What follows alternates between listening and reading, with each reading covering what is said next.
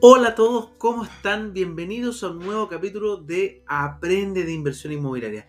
Hoy día tenemos un capítulo extraordinario. Hace tiempo que no hacía un capítulo, estoy muy contento. Este es el capítulo 83, donde hablaremos sobre la inversión inmobiliaria en general con un gran amigo, con una persona que trabajó conmigo y la conozco en profundidad en el mundo inmobiliario, que creo que está haciendo una buena carrera y me encantaría que comparta sus tips, sus conocimientos con ustedes también. Así que por eso quise hacer esta entrevista, que espero que les guste tanto como me gustó a mí cuando la hice.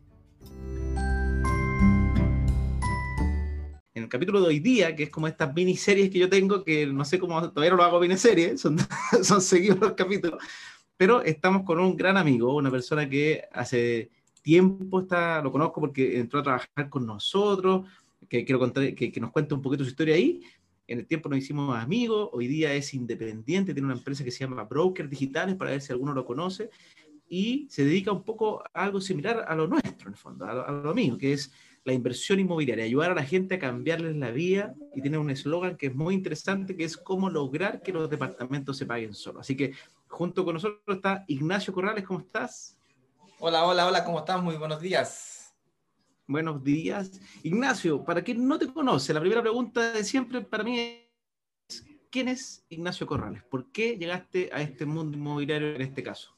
Bueno, yo, mm, mis estudios formales fueron de ingeniería comercial, hice el proceso clásico que hace cualquier estudiante de universidad que eh, intenta hacer un magíster, hice una especialización en economía, hice un magíster en finanzas finalmente y trabajé y emprendí primero y luego vendí esa empresa y, y, me fui a trabajar con mi papá. ¿bien? Él tenía una empresa de turismo y trabajé con él por cerca de 12, 13, 15 años. Lamentablemente, una de las empresas de él, una empresa de turismo de la cual yo era representante legal, quebró. Quebró porque no supimos adaptarnos a la tendencia de mercado de la transformación digital que estaba viviendo la industria turística. Entonces, yo soy un fiel creyente de que en el mundo inmobiliario está ocurriendo la misma transformación digital. Yo cuando quebré era porque no me quise adaptar a la forma tradicional de vender, que era a través de correos electrónicos y la construcción de paquetes turísticos, que antiguamente... Tú, tú, decías, esto, siempre, esto siempre ha funcionado, va a seguir funcionando. Va a seguir funcionando. Y lastimosamente llegaron los booking.com, los Airbnb, los Gulliver, los grandes motores de búsqueda hotelera del planeta y literalmente arrasaron con las agencias de viaje. Entonces, había algunas que se lograron adaptar con la especialización y otras que, que no lograron adaptarse. Entre ellas, nosotros. Y después de una larga agonía, el 28 de diciembre del 2016, esa empresa quebró. Y en febrero del 2017, dos meses después, yo fui a una reunión contigo, probablemente en esa misma salita de reuniones que tú estás ahora, y me mostraste este mundo de los brokers de inversión inmobiliaria, y yo se me abrió la mente, y dije, wow, esto es increíble. Me abriste las puertas de broker, de broker digitales, me abriste las puertas de capitalizarme y ahí me reinventé, me reinventé en broker, eh, como broker en capitalizarme, vendiendo eh, departamentos de inversión inmobiliaria. Ya, entonces ahí pillaste el mundo como de ser broker inmobiliario.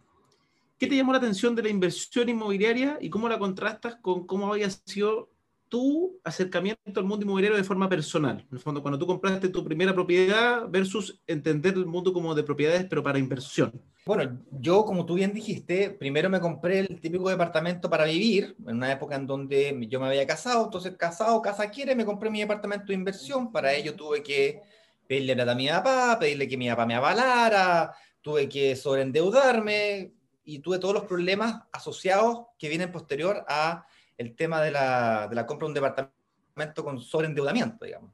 Me compré un departamento que me quedaba grande como poncho, me compré un departamento de cuatro dormitorios cuando yo en realidad uno de dos dormitorios era más que suficiente. Y así sucesivamente. Igual, independientemente de ello, cuando nos empezó a ir mal en la empresa, yo lo vendí, cuando me separé, lo vendí. Ahí cuando me separé me di cuenta de que al querer arrendarlo, el arriendo era más barato que el dividendo que yo estaba pagando, fíjate. Ahí me di cuenta de la mm. importancia de, antes de invertir, averiguar en cuánto está el arriendo de tu departamento. Entonces, la mayoría de los terrícolas normales, cuando pensamos en invertir, primero logramos, oye, ¿lo puedo pagar? ¿Lo puedo comprar? pero no nos preocupamos de si lo puedo arrendar. No, pues, porque uno normalmente está pensándolo para uno mismo nomás. Para uno vivir. Y, si te alcanza del bolsillo, tú decís más que suficiente. Listo. Pero después pasan cosas en tu vida, como separarse o te quieres cambiar de casa y, o te cambias de, trabajo o, las condiciones de tu vida cambiaron. Mm. Y ahí es donde viene el problema, donde el arriendo pasa a ser mucho más bajo que el dividendo. O peor aún, quieres seguir invirtiendo, te va bien, te va mejor que antes inclusive, tienes capacidad de ahorro, capacidad de pago mensual y no te prestan más plata. Porque te tienes toda la deuda.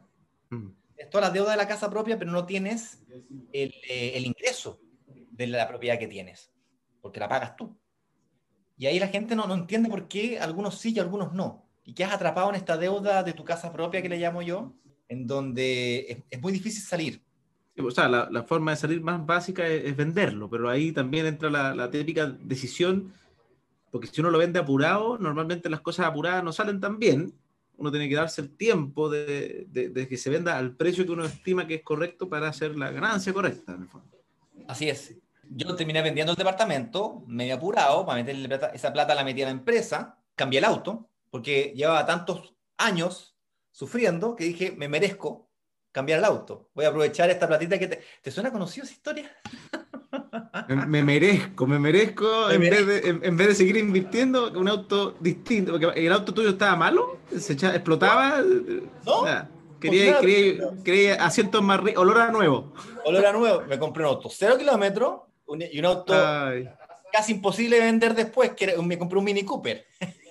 Entonces me di un lujito en un momento en donde no era para darse lujito y perdí plata como nunca en mi vida.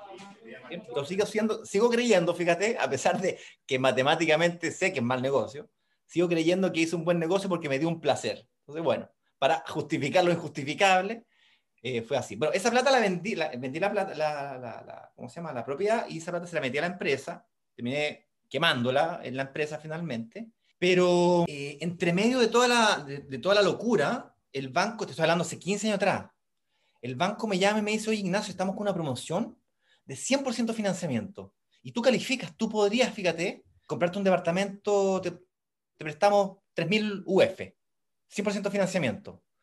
Viejo, yo salí corriendo del banco, literal, yo crucé la calle, miré los edificios que habían alrededor y me compré el primer departamento encontré. Hice la reserva de un millón de pesos en ese mismo instante, me lo financiaron al 100%, dos semanas después tenía el departamento entrega inmediata, lo tenía listo para arrendar y en esa época entregaban al 100%, que era importante ese, ese, momento. Bueno, ahí ya se descubrió después, gracias a la crisis subprime, de que financiar al 100% no es tan... No es, tan buen negocio como parece. No es, tan trivial, ¿ya? Porque, y para, aprovechar de los que están, los, que no saben, normalmente cuando uno se financia al 100%, puede resultar muy lindo, porque hay personas que son ordenadas, correcta, hacen las cosas bien, pero cuando una persona no sabe ahorrar, que te financien el 100% se puede convertir en un riesgo porque al día que tú no puedas pagar la deuda, porque o, no tengas el arrendatario, por ejemplo, no sabes de dónde sacar esa plata. Así es. Y ahí me pasó nuevamente lo mismo, fíjate. Lo quise arrendar y el dividendo me quedaba, ante tú, 450 mil pesos y el arriendo eran 320 o 300 lucas. Entonces, claro, lo arrendé súper rápido, pero no se pagaba solo. Porque, o yo al menos me justificaba, decía, ah, son 100 lucas, viejo, 100 lucas se está pagando solo. Pero en realidad no se está pagando solo. Sí, pues, hay, uno, hay uno dice, 100, o sea, exactamente, exactamente. Y eso fue porque elegiste probablemente un sector más oriente, más donde tú te desenvolvías y ah, en vez de salir a buscar con cabezas frías y números. Así es. Yo en ese momento ni tenía idea de lo que era un barrio emergente, un barrio consolidado. Yo busqué donde donde había, donde había 3.000 UF. Mira un edificio, tiene linda vista, este me gusta. Y lo tomé. tuve suerte, desde ese punto de vista, yo tuve suerte que lo compré justo donde está la línea 4 del metro, que antes no llegaba la línea 4, perdón, la línea 4. La línea 1 del metro, Metro Panquehue, que antes no llegaba, el metro línea 1 llegaba hasta los militares, para que no sepa, los más jóvenes, los más millennials, llegaba hasta los militares. Luego llegó hasta Manquehue y abrió hasta. O sea, mm, sacaste buena plusvalía, entonces. Ese departamento se valorizó. Pero yo no tenía idea, yo lo arrendé, viejo, nunca tuve problema para arrendarlo, el arriendo comenzó a subir. Entonces, un tiempo vivió mi abuela ahí. Y cuando mi abuela salió, lo quise volver a arrendar y ahora la arriendo eran 500 lucas. Y se lo hablando de pagar. un dormitorio en baño. Sí, pues.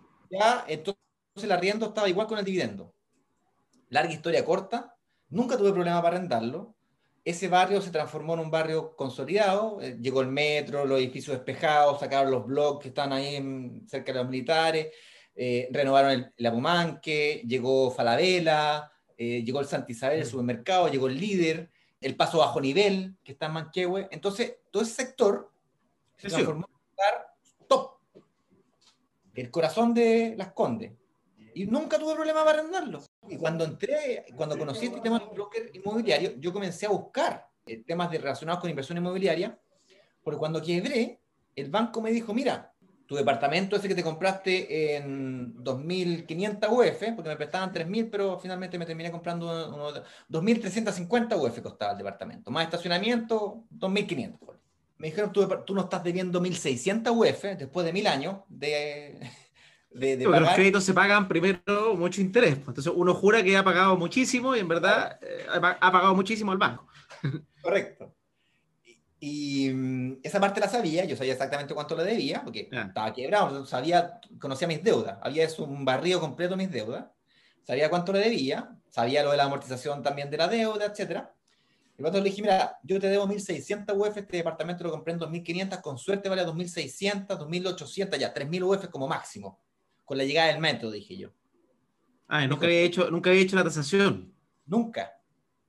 Y viene el ejecutivo y me dice, no, tu departamento vale 5.300 UF. Y por lo tanto, todas las deudas que tienes tarjetas de crédito, ¿no? te las Ah, vamos a refinanciar. Tú a puedes refinanciar con un fines generales, te dijeron. unos fines generales. Y el te abrieron así las pepas. Viejo, yo dije así, dije, no, no, no, no puede ser, está, está malo. No, me, me está engañando, me quieren engañar. Quieren que vaya a firmar alguna cosa para después poder eh, ir detrás de mis papás, no sé, me imaginé mil Ya, historias. te, te, te pasan todas las películas negativas. todas las películas. Dije, no, no puede ser. Y pagamos una tasación. Le pagamos, pagué 70 lucas a un tasador para que tasara la propiedad. Y efectivamente vale 3.300 y tantas UF. Ahora, me hicieron un rescate por lo tanto yo quedé súper bloqueado y supe las banderas rojas en el banco, me quitaron las tarjetas de crédito, líneas de crédito, todo. Ah, lograste, pasaste a DICOM. No, salí de DICOM. Ah, ya. Salí de DICOM, refinancié todo, salí de DICOM y me hicieron un fines generales, tal como dijiste recién, que básicamente me prestaron plata sobre la misma propiedad que yo ya tenía. Sí, pues, pero porque tenía flujo. ¿eh? Es súper importante recalcar para los que están escuchando, cuando uno pide un crédito fines generales, por ejemplo, uno dice, oiga, yo tengo una propiedad que la tengo ahí de, qué sé yo, heredad, lo que sea, eh, y vale, no sé, supongamos, 2.000 UF. Para que sepan, primero que todo, el fines generales llega hasta 70%. Probablemente a Ignacio le deben haber dado 60, me imagino, porque estaba mal comportamiento, No, me dieron más porque me hicieron un rescate, que es distinto a un Ah, fines generales. O sea, utilizaron la herramienta de los fines generales, pero como rescate. ya, que es pero ahí como ya- la tú ya- última tú ya tenías renta? antes de la legal. ahí en ese minuto tú ya tenías una renta. No. Ya, eso, eso no lo había visto nunca. Eso, eh, Porque, bueno, eh, porque normalmente lo que, se, lo que se hace es para uno poder hipotecar su propiedad, es que el banco para poder re- refinanciártela, el banco necesita saber que tú vas a poder pagarle. Entonces te exige igual una renta para que quede con el monto clásico del 25% del dividendo. Entonces el refinanciamiento no es llegar y ya tengo una casa en plata, sino que uno tiene que tener una renta. En este caso, ese- esa figura no la conocía, así que está interesante para ir a preguntarle a un banco si se sigue haciendo, existe. Un O sea, en el fondo acá lo que quería el banco era que yo te, te amaso todo esto en una sola gran deuda y me prepago todas las otras deudas que tenéis conmigo. lo que hicieron con ellos literalmente tiene una figura de rescate, eh, que es distinto a fines generales. Sí, pues eso no lo un conocía. rescate a un cliente que fue buen, muy buen cliente por muchos años y claramente tuvo, enfrentó una- un problema que, que la quiebra. Por tanto, lo voy a Mm. rescatar. Entonces, el banco dijo, o lo rescato o tengo un problema mayor. Tengo que incurrir en costos legales. Sí, pues tener, rematar, qué sé yo. Pero ese departamento lo voy a tener que pelear con quizás cuántas personas más. Sí. Entonces fue muy inteligente y dijo, pasa, refinanciemos este departamento yo tenía una tasa de 5.3, 5.2. Que claro, tenía un financiamiento del 100% por una tasa que en la época era baja, porque en la época eran tasas del 6%. Hoy día creemos que las tasas son malas con, cuando suben al 4%. pero hace 10 años eran más. 6 o 7 o 8. Bien, entonces 5,2 o 5,4, no me acuerdo el valor exacto, eh, era la tasa. Y me dijeron, mira, te vamos a bajar la tasa. Me dieron el 3,9%. Me hicieron un enredo viejo de platas que las deudas, las tarjetas de crédito, créditos de consumo, un, un rescate. Literalmente un rescate. La cuota me quedó muy parecida a como la tenía originalmente. Un poquito más caro. En vez de 450 lucas, que ya en la época en UEF eran como 520, me quedó en, no sé, en 650 lucas. Y ese era, ese era ya, eh, pero tenías toda tu deuda en esa plata. En esa, en esa, toda mi deuda en eso. Y me bajaron también, yo me quedaban 10 años por pagar y me fui a 30. ¿ya? Entonces, tuvieron que hacer todas las todos los trucos y artimañas correspondientes. Volví a foja cero, volví a pagar todos los intereses. Estoy pagando todos los intereses de vuelta. Sí, pues. Y e-, eso no lo hay prepagado, me imagino. Lo seguí, lo tenía como una cuota fija. Otra cosa que te quería contar, eh, eh, Francisco. Yo dije, wow, creció de, de 2.500 UF a 5.500 los últimos 10 años. O sea que va a crecer 300 UF o 250 por año. Me lo quedo 3 o 5 años más y yo, con eso que una diferencia entre el arriendo y el dividendo, yo de película lo arriendo en Airbnb, dije yo, y lo vendo y gano plata de nuevo y pago las deudas, que debía, no sé, 2.000 UF. ¿Cachai? Ese fue mi cálculo. Me quedo con él 3, 4, 5 años más. Asumiste que, o sea, asumiste que en 10 años, si creció tanto, debiese replicarse ese crecimiento. Sí. Eso, es una asumida es una asumida riesgosa. Digo, pasaron 3 años, me metí a este mundo, hablé contigo, comencé a vender departamentos, me empezó a ir bien. Y digo, oye, parece que esto, la plusvalía, no, no, no es una cosa lineal. No, Y volví a tasar mi departamento, fíjate. El 2018, perdón, el 2010 y 2020. El año pasado. Sí, porque ya había pasado por capitalizar. Entonces. El 2020, el año pasado, en, en enero, febrero del año pasado, tasé mi propiedad y llamé a una corredora y le dije, vendámoslo. Ya. Y lo vendimos en marzo, antes de la pandemia. Lo terminé entregando en diciembre porque con la pandemia se atrasó, se atrasó, se atrasó. Oh, terrible. Y lo vendí en 5.550 UF. O sea, casi cero plusvalía en, eso, en ese periodo de tiempo desde el anterior hasta la hora. Exactamente. Tuve plusvalía, sí. Fue positiva. pero... pero un por ciento muy chiquitito. Sí, pero eso es lo que se llama, para, para quien está escuchando, cuando los barrios se van consolidando, siempre puede haber excepciones. Ojo que esto no es una regla exacta, ¿no? Si fuera algo tan exacto, seríamos todos los que aprendemos de esto nos haríamos millonarios porque ya sabríamos dónde ir. No es exacto, porque por ejemplo, Vitacura en los últimos 10 años también se pegó un crecimiento gigante y uno diría, oye, pero Vitacura ya es caro. Bueno, se pegó. Entonces, depende de varios factores, pero normalmente, normalmente está el mundo cuando es un sector emergente, los barrios, los locales, o sea, un, buen barrio, una buena comuna, qué sé yo, tiene el, periodo que es un barrio emergente. Emergente se, se, refiere a un sector donde todavía no hay tanto desarrollo, no hay tantos locales comerciales, no hay mall, no hay tanta educación, sino que es un barrio que está en proceso de crecimiento, pero que emergente quiere decir que están llegando los servicios, ¿ya? porque también se puede quedar emergente para siempre y eso, eso ya no es emergente, es un barrio que no es muy bueno, en verdad. Pero si los servicios van llegando, este sector empieza a crecer y los crecimientos normalmente son altos, más si se une a todo esto la línea de metro, porque esa, la gracia es que es una, una, conectividad instantánea a muchas cosas. Y después de eso, cuando ya el barrio empieza a consolidarse, o sea, que es un barrio que ya empieza, donde los arriendos ya no pueden seguir creciendo, porque también hay, que ver, existe una limitante de, renta del país, o sea, si el país, las rentas crecen así y la propiedad viene creciendo así, en algún minuto va a cruzar. Y ahí ya no, es muy difícil que siga así, porque si no, la gente no va a poder vivir. Si tú le sigues, si le sigues tirando el, precio de las propiedades en ese, mundo, en ese punto, ¿quién va a vivir ahí si la renta no alcanza? Entonces, hay un punto donde, lo, donde los precios vienen así y de repente se, se cruzan con la curva de los sueldos y empieza a bajar. Y ahí uno dice ya que estamos en un sector consolidado que mezcla tanto el crecimiento del sector más la renta de la gente, que eso también es importante. Entonces, por eso se dice que estos años que se vienen complejos, que son años de, de, de incertidumbre económica en el fondo, que probablemente con la vacuna nosotros seamos de los primeros países de Latinoamérica, o sea, el primer país de Latinoamérica probablemente en repuntar, no se sabe tampoco, no hay una bolita de cristal, pero, pero cuando hay años, años difíciles, la plusvalía normalmente se estanca con tiempo, empieza a crecer de a poquito porque tiene que reformarse el resto de las cosas.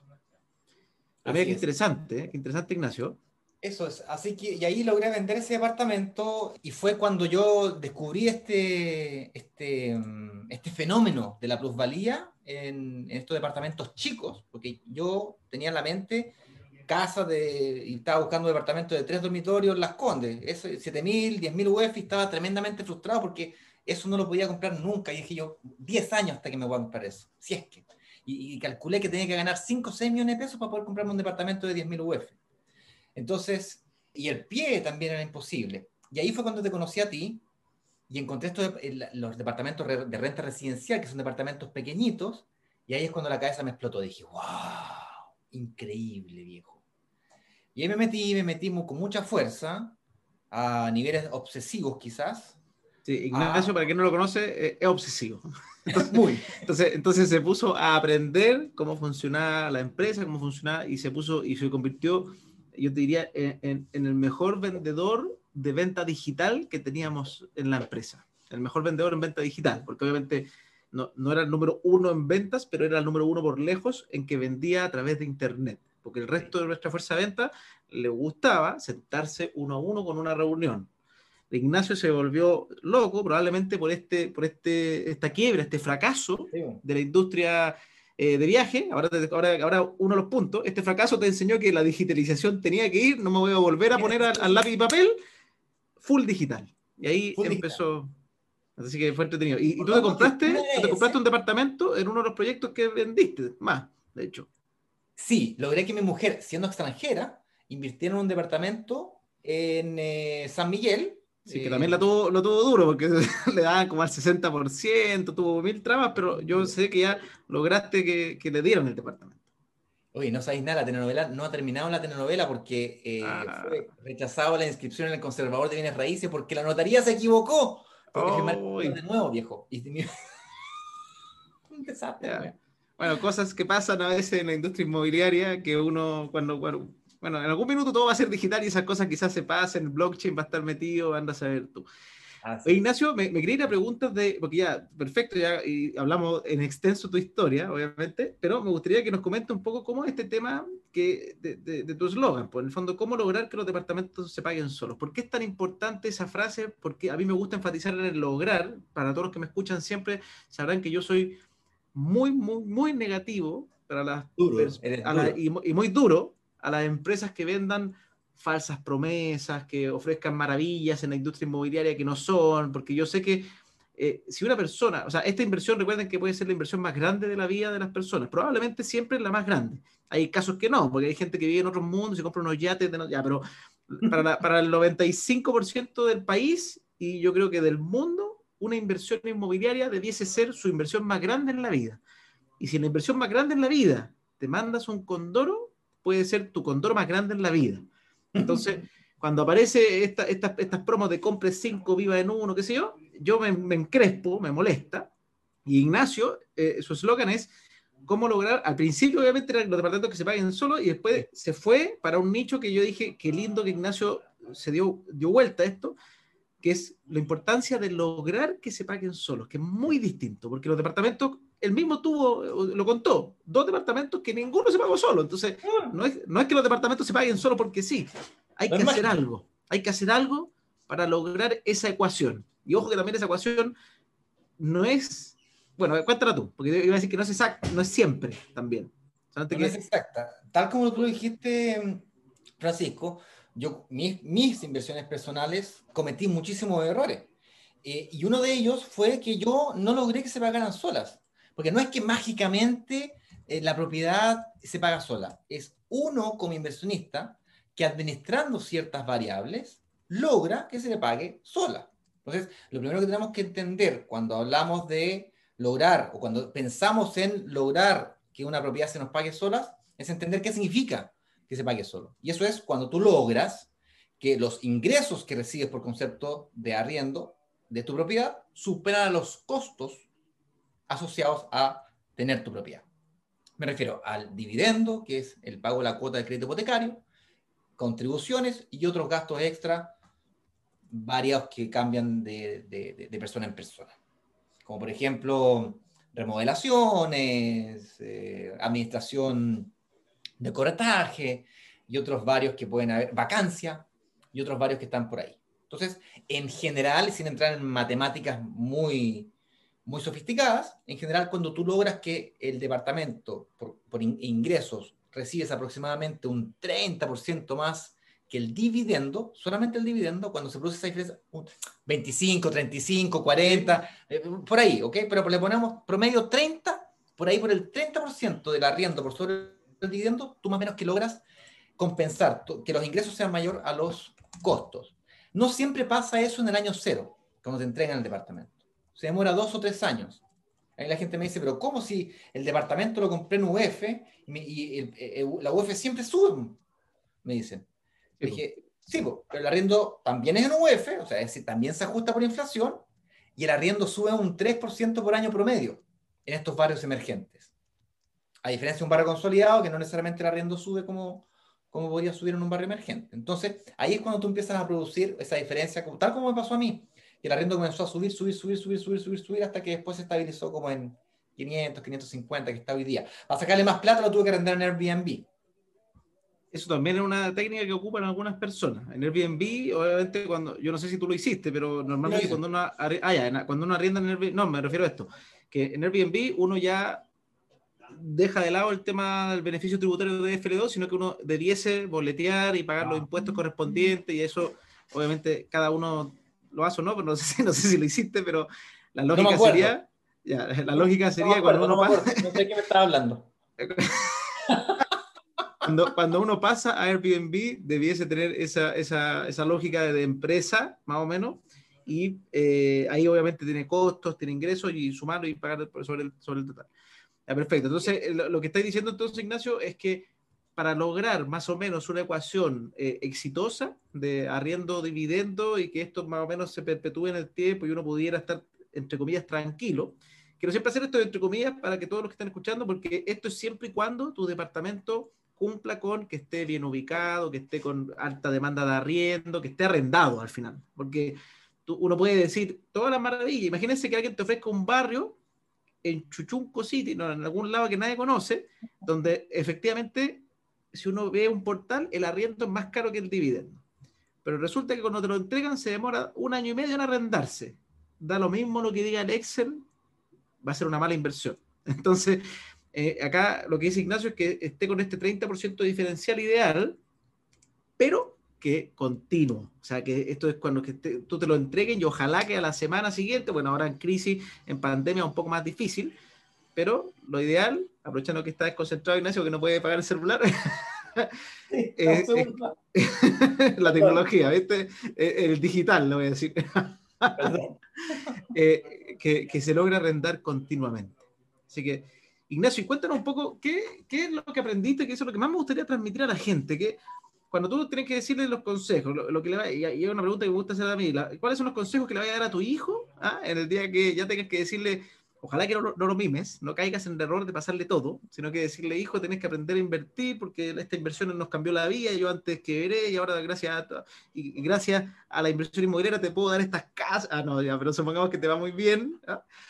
Eh, ¿Qué consejo le daría a tu hijo? Oye, así se eligen los bienes raíces. ¿Cuáles son los, no sé, tres, cuatro tips que tú dirías, estos son en verdad muy, muy importantes? Ojalá que uno con, recuerde a Francisco.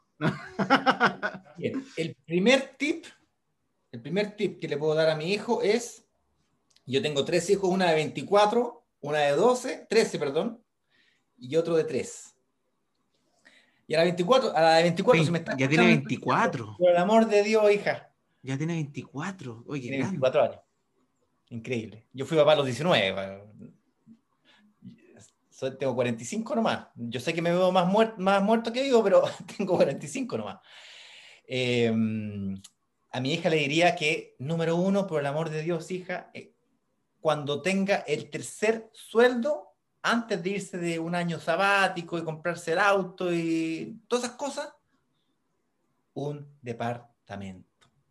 Eso es lo primero. Y tiene que ser un departamento que quede adecuado a tu real capacidad de financiamiento, es decir, invierte de forma financieramente responsable. No por tratar de comprarte el mejor departamento, el más caro, el más bacán, el mejor. No cómprate el que te quede cómodo. O sea, que si gana, por ejemplo, si llega a ser que su primer... Bueno para ti. por ejemplo, si su empleo, qué sé yo, gana 800 mil pesos, ojalá que no, que no supere las 1600 UF. 1600 UF, 1500, 1800, yo te ayudo con un yo te, yo te pego un empujoncito con el pie. Es el primero. Primer consejo. Es decir, si te falta un poquito de plata, ponle un poquito más de pie. Y la pero, deuda que sea, pero que la deuda sea responsable. Eso, que la deuda financieramente sea responsable. Dos, antes de decidir dónde, además de financieramente responsable, asegúrate que el arriendo sea mayor al dividendo. Hoy. Porque si hoy es mayor al dividendo o a lo menos igual, cuando te entreguen tu departamento, lo será altamente probablemente también. Sí, porque el futuro no lo sabemos, pero hoy día sí. Así es. Tremendo, tremendo. Lo tercero que te recomendaría hacer es de que no compres sola. Tienes, tú tienes la suerte de tener tu papá que se dedica a esto. Pero si no tienes una suerte de tener a tu papá que se dedica a esto, asesórate por alguien que ya lo haya hecho en el pasado exitosamente. Hoy día en el mercado existen muchos brokers. Asegúrate de elegir los top 5. ¿Ok? Los mejores 5, los mejores 10, los top 10, como el, como el chino Río, por último. Alguien que, eh, en el que puedas confiar. Que tenga resultados reales o tenga testimonios de gente con resultados reales. Esa diría yo que es la clave. Número uno, invierte. Sí, financieramente responsable. Dos, que asegúrate de resolver el problema del arriendo. No te obsesiones con la casa propia primero. Primero, chiquitito. Y tercero, por supuesto, siempre bien asesorado. Si tú te vas a operar, ¿con quién te vas a operar? ¿Con un curandero ahí que te saque, te abre la guata y te saque la piedra? No. Y saca una rana y diga, mira, esta está tuya. No, yo voy a ir al... Inclusive si yo fuera médico, me voy a ir a ubicar al mejor médico cirujano para que me saque mi problema. Eso, asesórate, búscate al mejor, a los mejores por último. Y en mi opinión, los mejores no son los que... Esto es un, error clásico, fíjate. A ver, cuenta, cuenta. ¿Cómo identifico al mejor? O a los mejores, o al que me pueda ayudar a mí, más allá de si es mejor o no es mejor. Y ahí la forma que utilizamos nosotros, los chilenos, o quizás en el planeta, es decir, nuestra antigüedad laboral y nuestra eh, currículum. Es decir, yo estudié, yo me preparé de esta forma. Eso es lo típico. Oye, ¿cuántos años lleva en la industria? 10 años. Y eso, de alguna manera, el que me está escuchando dice, ah, tiene ah, Lleva 10 años, estamos. Ok. Y lo otro es lo que estudiaste. No, yo estudié ingeniería comercial, magíster en finanzas. Y aún así, viejo, yo no tenía idea de esta cuestión. Nada. Nadie me lo dijo, yo no tenía, nunca lo estudié tampoco. Claro, cuando lo estudié se me hizo más fácil, pero no tenía idea. Hmm. Eh, no lo entendía realmente. Lo que realmente importa, que tú tienes que mirar como inversionista, es quién es capaz de lograr esa transformación en ti. Antes no podía invertir, y ahora sí puedo invertir financieramente responsable. Antes no entendía, ahora entiendo. ¿Quién es capaz de hacer esa transformación en ti como inversionista? ¿Va a ser alguien que simplemente me va a vender una promesa y después, chao? ¿O va a ser alguien en quien yo pueda acudir después? ¿Va a ser un vendedor de una tienda, de, una inmobiliaria que me va a vender ahí en el, en el piloto y después, si te he visto, no me acuerdo? ¿O va a ser alguien que realmente tiene resultados reales con sus clientes? lo importante. Eso creo yo que es, fundamental. Que te demuestre la capacidad de lograr resultados. Porque el precio todo el mundo tiene. Sí, no, si al final, además, la gran mayoría de los brokers terminan acudiendo a inmobiliarias a veces similares, porque son las que están ahí. Normalmente todos atacan, más que atacar, acuden a, a las mismas inmobiliarias porque uno busca los mismos proyectos de inversión que son los que están bien ubicados, excelentes. obvio, uno quiere tratar de vender lo, mejor, entonces uno acude o lo, que es más sencillo de vender porque es más, está mejor ubicado, pero buenísimo. Y ya, entonces eso está bueno, está bueno. Aquí vamos me están haciendo unas preguntas que me encanta de estos los lives que dicen, Francisco, cuando hace estas entrevistas nos da a entender a la gente que es posible ser inversionista y llegar muy lejos. Y es verdad, Ángel, se puede. Obviamente haciéndolo de la forma correcta, hay, que, una serie de requisitos que no, no es llegar y lanzarse, Siempre eso sí, yo, yo, eh, creo que acá hay un tema de estudio, que es muy importante, pero práctica. O sea, nadie anda en bicicleta por estudio, por así decirlo. ¿Ya? Uno en algún minuto tiene que darse, moverse en el fondo. Y hay distintos instrumentos de inversión. Así que uno se motiva más, es una inyección de energía. Muchas gracias por el comentario, Ángel. En verdad, me encanta hacer esto, así que lo hago feliz. Pues, qué buen consejo. En el tercer sueldo, la idea es no esperar mucho tiempo antes de gastar la plata en el auto, viaje, etcétera. Porque hay mucha gente que hace eso, justamente, Javier. Hay mucha gente que empieza a recibir su sueldo y lo primero que se le ocurre, ah, auto nuevo y qué sé yo, y, y debo en el consumo. O sea, de hecho, yo creo que el primer sueldo uno está bien que se lo pueda, ojalá, y si queréis, te lo gastáis todo dependiendo cómo fue, si tu carrera, por ejemplo, te la pagaron tus papás, yo no, encuentro nada de malo que tu primer sueldo sea a tus papás devolverle la mano con una rica comida, que, o sea, regalonearlos por todo lo que te dieron, eso está bien. Y si alguien se pagó solo todo, bueno, empezar con el plan de cabeza de inversionista. Ignacio, ¿cómo es esto? Porque mencionaste algo súper interesante, que, que, es como eh, eh, lograr encontrar a alguien que te ayude a yo no sabía nada y ahora sí sé. ¿Cuáles, ¿Cuáles fueron como tus chip de cabeza que tú dices, oye, ¿cuándo, cuándo, ¿cómo cambiaste la cabeza de, de comprar departamentos porque sí a, oye, ahora sí analizo la inversión? ¿Qué cosas distintas crees que, que, en tu cabeza culminaron para decir, oye, esto, esto es heavy, si lo, y si lo trabajo, me va a ir bien con el tiempo? El momento en donde yo, mm, poco tiempo después de la reunión contigo, de la entrevista contigo, Em, comencé a prepararme yo para poder explicarle esto a otras personas. Porque saliendo de tu oficina, le intenté explicar esto a mi mujer, al conserje, a mi papá, a mis amigos, a mi primo. ah, pero parecía vendedor de multinivel, compadre. Si ya era, era desesperante. Es que me acuerdo que aparte tú llegaste y estabas con una situación apretada y necesitabas ganar plata rápido. Entonces probablemente empezaste a decir al tiro, compre departamentos, compre, compre. Compre, compre, compre, eh, lo que, no, que, así no funciona. y ahí lo que ocurrió, fíjate, es que me empezaron a hacer preguntas que yo no sabía responder. sí, que me acuerdo que me preguntaste estas cosas. juntar, juntar, juntar, juntar, juntar, juntar. Y en vez de, de hacer que me las sabía todas, eran unos grandes incentivos para yo averiguar sobre eso. Entonces, cuando yo eh, logré hacer el switch de hacer más las cosas, de hacer bien las cosas, cuando comencé a escuchar las preguntas que otras personas tenían sobre la inversión inmobiliaria. O sea, además de mis preguntas, que una vez que yo aclaré mis dudas, ah, ya, yo, ya aclaré las mías, yo, listo, terminé. Sí, pues, pero ahí podría atender a gente que es solo igual a ti. Igual a mí, y que tenía las mismas necesidades que yo. me empecé a dar cuenta rápidamente que habían personas que tenían otras inquietudes obstáculos y dificultades distintas a la mía. Y fue el ejercicio de ir a buscar la solución a esas dificultades la que me llevó finalmente a concluir eh, eh, un, un, paso a paso, un procedimiento, una, una, una especie de fórmula para poder invertir de forma financieramente responsable, una especie de checklist, ¿ok? Tiene esto, tiene esto, tiene esto, tiene esto. Y ese checklist, por cierto, cambia una persona que tiene el desafío del ahorro, por ejemplo, no es lo mismo que una persona que tiene el desafío de la información. Una persona que tiene el desafío de la información no es lo mismo que una persona que tiene el desafío del financiamiento. Y por ahí va la cosa. Hay gente que le tiene miedo a la administración. Me prestan la plata, sé dónde invertir y además tengo ahorros para pagar el pie al contado. Pero, ¿y quién me lo arrienda? Y así, entonces empecé a encontrar algunos denominadores en común. Hay gente que le preocupaba unas cosas y empecé a, juntar todas estas cositas y la empecé a ordenar en, como en segmentos o grupos de preguntas. Y ahí es cuando dije, y me hice una lista, pero de 100 preguntas. Sí, sí, lo tengo claro. me, consta, me consta.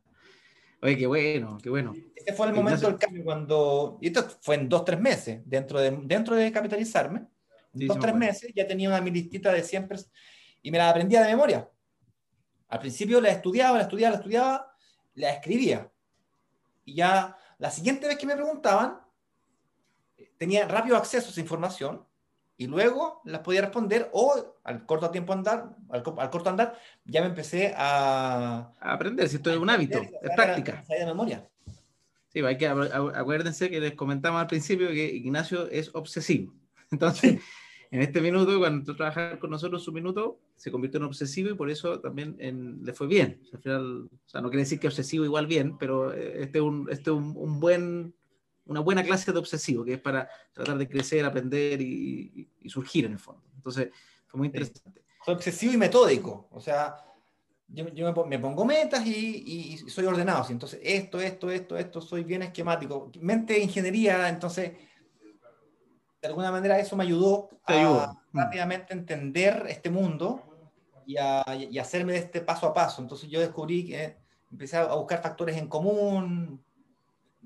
Y así fue como, como, como empezó a resultar. Otra cosa que me ayudó, fíjate, es que cuando yo quebré, eh, cuando me quise reinventar en el mundo inmobiliario, me puse dos reglas. Dos reglas.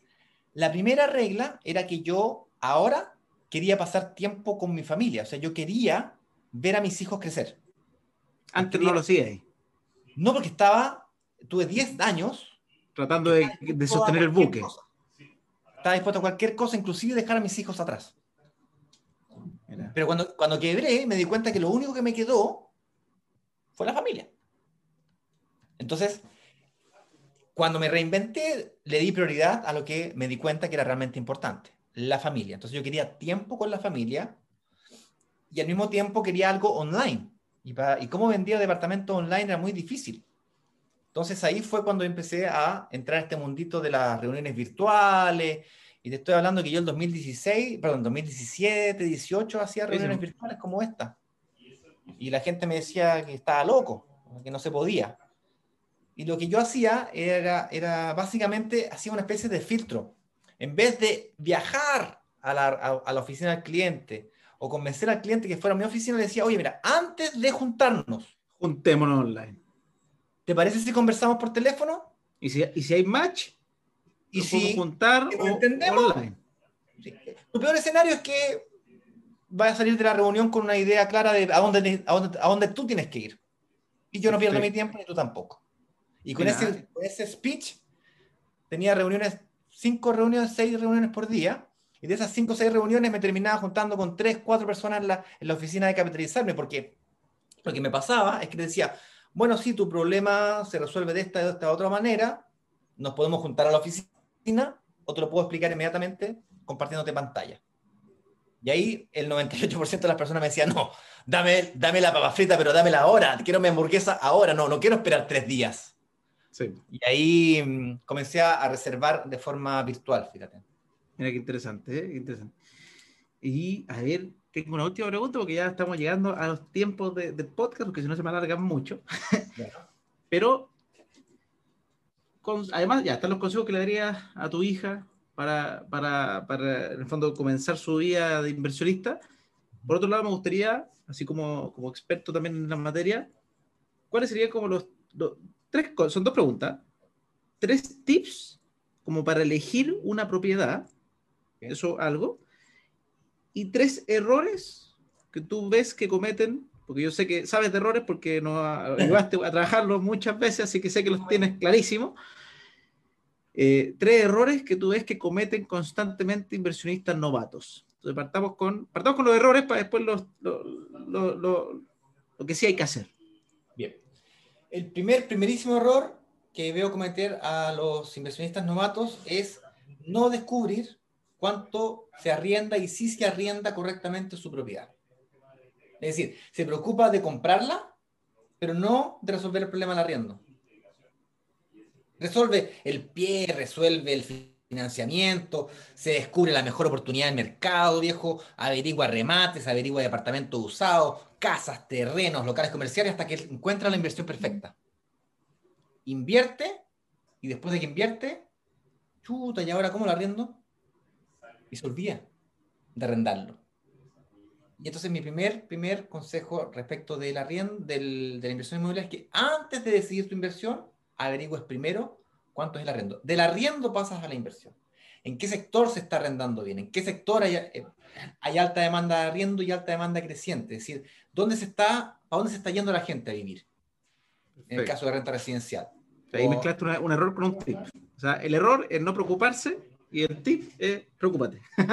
preocúpate, en el fondo anda Lo segundo es eh, invertir con mentalidad inversionista y no con mentalidad familiar. La mentalidad inversionista ve números. La mentalidad familiar ve gustos y ganas. Yo me compré un Mini Cooper sabiendo que era mal negocio. Pero como le inyecté el gusto y las ganas, y yo me lo merezco, me, me la tuve que bancar, me la comí, completita. Cuando tú inviertes, eh, sobre todo en la inversión inmobiliaria, no, no te puedes dar lujo de equivocarte mucho. Entonces, gracias a Dios, la inversión inmobiliaria en Chile es difícil equivocarse. O sea, eh, hay posibilidades de que te equivoques, pero yo me equivoqué muchas veces y aún así gané dinero. tuve suerte. Pero bueno, ya que estamos hablando de este tema, eh, mi sugerencia sería que inviertas con mentalidad inversionista. Un inversionista ve financieramente, matemáticamente, fríamente. No le interesa, no lo piensa para él vivir ahí. No lo piensa como, mira, cualquier cosa vivo ahí. No. Tampoco visita pilotos y, sueña, ¡Oh, qué, lindo, qué rico el olor! Me encanta el olor, qué, linda la decoración. No. No.